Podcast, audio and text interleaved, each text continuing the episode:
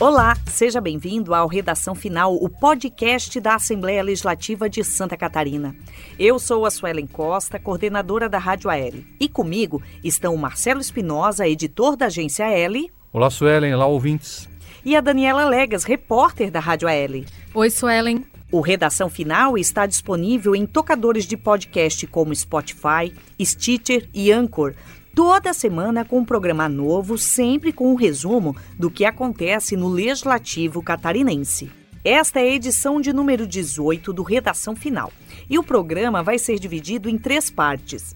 Na primeira, a gente fala das audiências públicas que discutiram um estudo do Tribunal de Contas do Estado sobre o impacto econômico de 105 municípios emancipados que apresentam fragilidade financeira. Depois, destaque para a capacitação de gestores e servidores da área da cultura, que aconteceu em São Miguel do Oeste. E no terceiro bloco, os questionamentos da reforma administrativa no que diz respeito à pesquisa em Santa Catarina e ainda o Dia do Parlamento, celebrado em 3 de maio. Vem com a gente colocar a semana em redação final.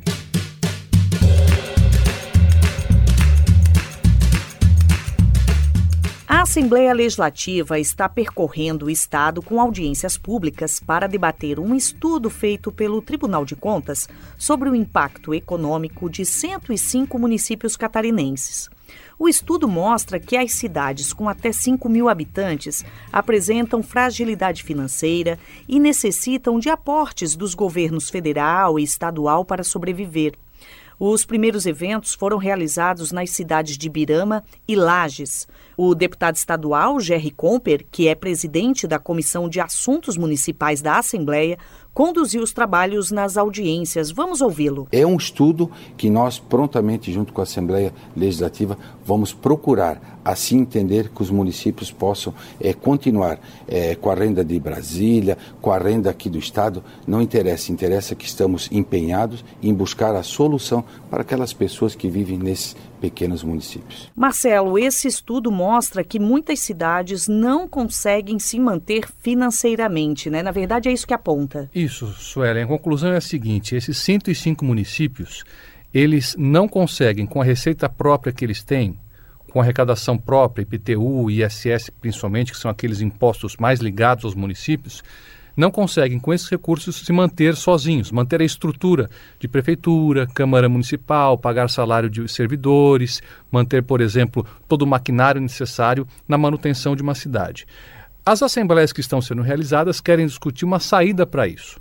Muita gente até tem medo de se, de se falar em voltar esses municípios a serem distritos. Não é essa possibilidade que é discutida. O que se discute é como o governo federal e o governo estadual podem ajudar a fazer com que os municípios melhorem a sua arrecadação, seja com mais repasses ou até mesmo com trabalhos dentro dos municípios melhorando a questão da arrecadação própria. Muitos municípios não possuem, por exemplo, planta genérica de valores que trata da questão do IPTU. Isso poderia ser abordado. Outros municípios têm problemas na arrecadação de ISS. São iniciativas como essa que podem fazer com que os municípios tenham uma melhoria na sua arrecadação ou até mesmo a diminuição de algumas estruturas para diminuir os gastos aí com a manutenção da toda a máquina nesses municípios. Marcelo, a partir desse estudo existe aí uma reflexão futura sobre emancipações, na verdade, né? Exatamente, Sueli. Inclusive, de uns cinco anos para cá, o Congresso tem discutido com muita frequência e aprovado, inclusive, projetos de lei que tratam de critérios para a criação de novos municípios. A ex-presidente Dilma Rousseff chegou a vetar um desses projetos. Na realidade, todos os projetos tratam de critérios muito mais difíceis para se criar municípios. Inclusive aqui em Santa Catarina, há vários municípios, há vários distritos, melhor dizendo, que trabalham aí por emancipação, como é o caso de Monte Alegre, Isso. no município de Camboriú, Rio Maina, em Criciúma, mas de todos, apenas um, Rio Maina, teria condições de ser emancipado se os critérios que foram aprovados pelo Congresso vetados pela presidente Dilma e que, por enquanto, ainda não foram definidos se vão ser adotados ou não, se esses critérios fossem adotados para a criação de novos municípios. Marcelo, mas nessas audiências públicas teve alguns prefeitos dessas cidades pequenas que questionaram, que falaram, alegaram que mesmo sendo pequenos, com menos de 5 mil habitantes, eles conseguem se manter financeiramente e até têm algumas conquistas próprias. O que você acha disso? É, na realidade, existiu um temor por parte desses pequenos municípios, logo que o estudo foi divulgado, de que houvesse alguma proposta no sentido em rebaixá-los, ou seja, que eles deixassem de ser municípios e voltassem a ser distritos, o que já ocorreu em outros países, na Itália, por exemplo. Mas o próprio Tribunal de Contas já disse que não é esse o objetivo. O objetivo é justamente verificar junto aos municípios o que pode ser feito para melhorar essa questão da arrecadação para que os municípios possam andar com as próprias pernas, sem depender tanto da, dos recursos que vêm de Brasília ou aqui de Florianópolis do governo estadual. É claro que isso causa um certo incômodo, porque os municípios têm muita razão em afirmar isso.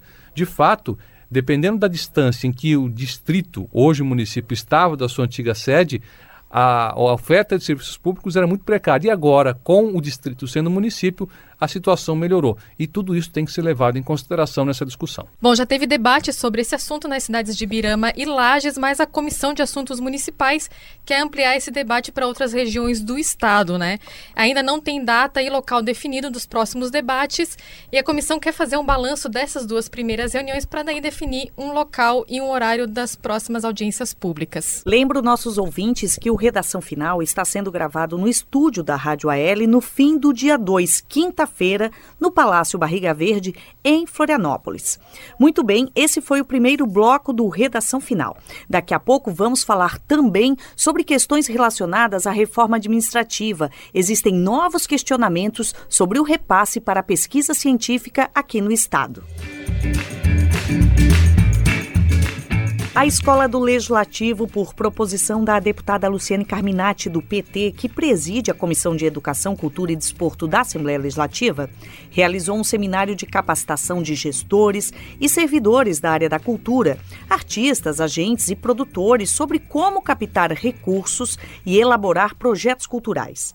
A cidade de São Miguel do Oeste sediou o primeiro de uma série de oito seminários estaduais sobre gestão cultural Vamos ouvir a deputada Luciane Carminati, que participou do seminário. Nós acreditamos que Santa Catarina tem uma qualidade muito grande em todas as áreas da cultura, em todas as regiões, e a gente precisa cada vez mais entender a cultura como manifestação da sociedade. Então, a gastronomia está ligada à cultura, a questão ambiental ligada à cultura, né? A produção humana faz arte, faz cultura e revela a memória de gerações. Então, para nós é fundamental, não é acessório, não é periférico, é estratégico para um Estado que quer se desenvolver. Bom, a cidade de São Miguel do Oeste, então, foi a primeira a receber esse seminário sobre gestão cultural no dia 29, nessa segunda-feira, e no dia 30, o mesmo seminário foi realizado na cidade de Chapecó. O objetivo foi capacitar gestores e servidores da área da cultura é, sobre como elaborar projetos culturais e captar recursos públicos para a realização desses projetos nos municípios catarinenses. Também foi uma oportunidade para troca de informações e também sobre quais caminhos seguir na área da cultura. De acordo com a deputada Luciane Carminati, quem pediu a discussão principalmente foi o Conselho de Gestores Municipais de Cultura, que dizem que muitas vezes estão perdidos, não sabem como fazer para captar esses recursos. Durante esses eventos de capacitação, então, especialistas na área da cultura falaram sobre é, diversos assuntos ligados à área, como, por exemplo, as leis de incentivo à cultura, o Sistema Nacional de Cultura e como fazer, então, para elaborar esses projetos para captar os recursos. É, outros eventos vão ser realizados desse tipo aqui no estado. O próximo está marcado para o dia 29 de maio, na cidade de Caçador, e também vai ter em outras cinco cidades de Santa Catarina até o mês de junho. Marcelo, a Dani citou ali que foi um pedido do Conselho dos Gestores Culturais para o Parlamento Catarinense uma oportunidade para que as pessoas envolvidas na área cultural pudessem se capacitar.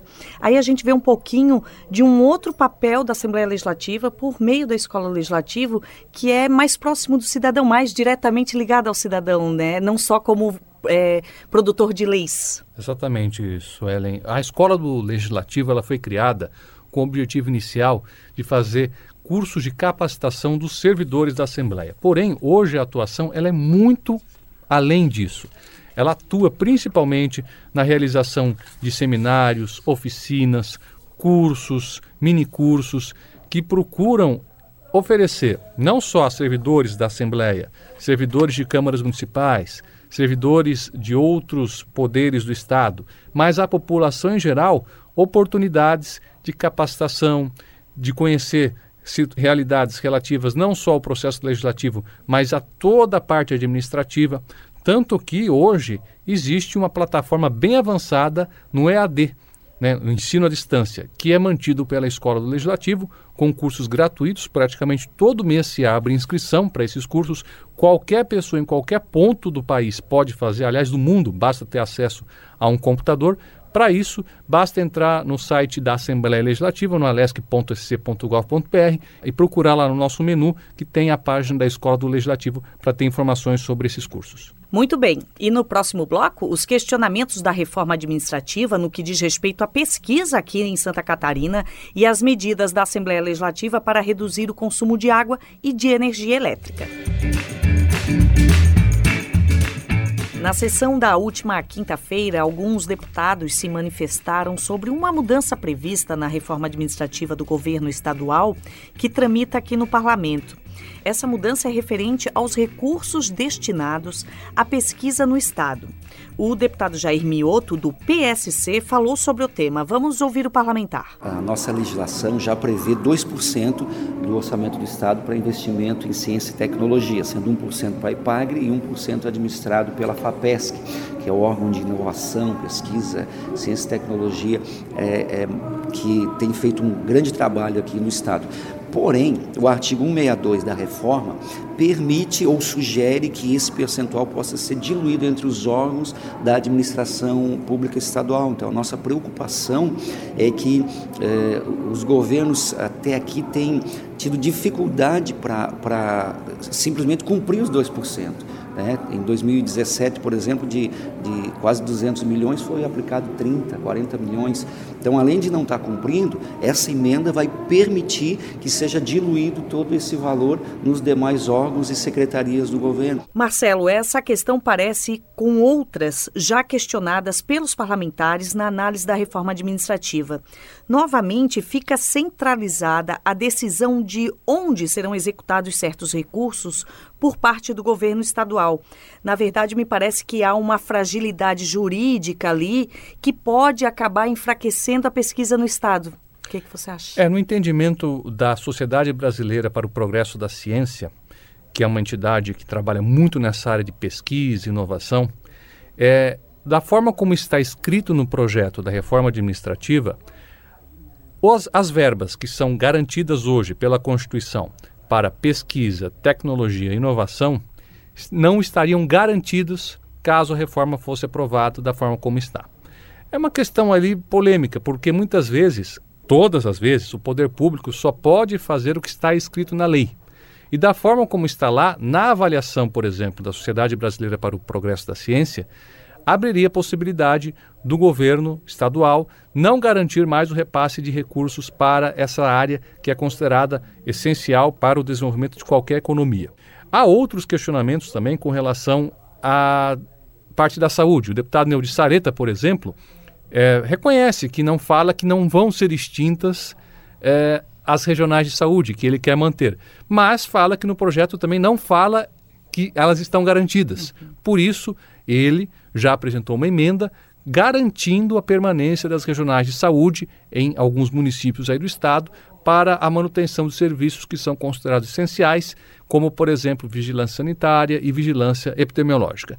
A questão central é de que há uma queixa dos deputados com relação ao excesso de poder que se estaria dando ao, ao, governador Carlos Moisés, no sentido em que vários pontos do projeto da reforma administrativa diz dizem, melhor dizendo, que o governador poderá fazer uma ou outra alteração com relação a recursos por meio de decreto, sem a necessidade de aprovação de projeto de lei pela Assembleia. Essa é uma questão que tem preocupado alguns deputados. Nessa questão da pesquisa, Marcelo, por exemplo, na, como você bem disse, a questão que está escrita fala que o recurso pode ser destinado a qualquer órgão que envolva tecnologia. Mas se a gente for pensar que a tecnologia está em tudo quanto é lugar, desde a saúde, educação, segurança pública, enfim, um tomógrafo é tecnologia, um computador é tecnologia, então o dinheiro poderia ser pulverizado nas pastas e a ciência, como disse ali o presidente do conselho, ficaria sem esse repasse. E nessa questão de centralização de poder, Hoje temos um governador que de repente tem uma equipe com uma certa intenção, mas amanhã, daqui a quatro anos, e daqui a oito, e daqui a doze, enfim, essa reforma se tornaria a regra, né? É, é preciso tomar cuidado com isso, porque muitas vezes uma administração, um governante que está no poder tem uma intenção.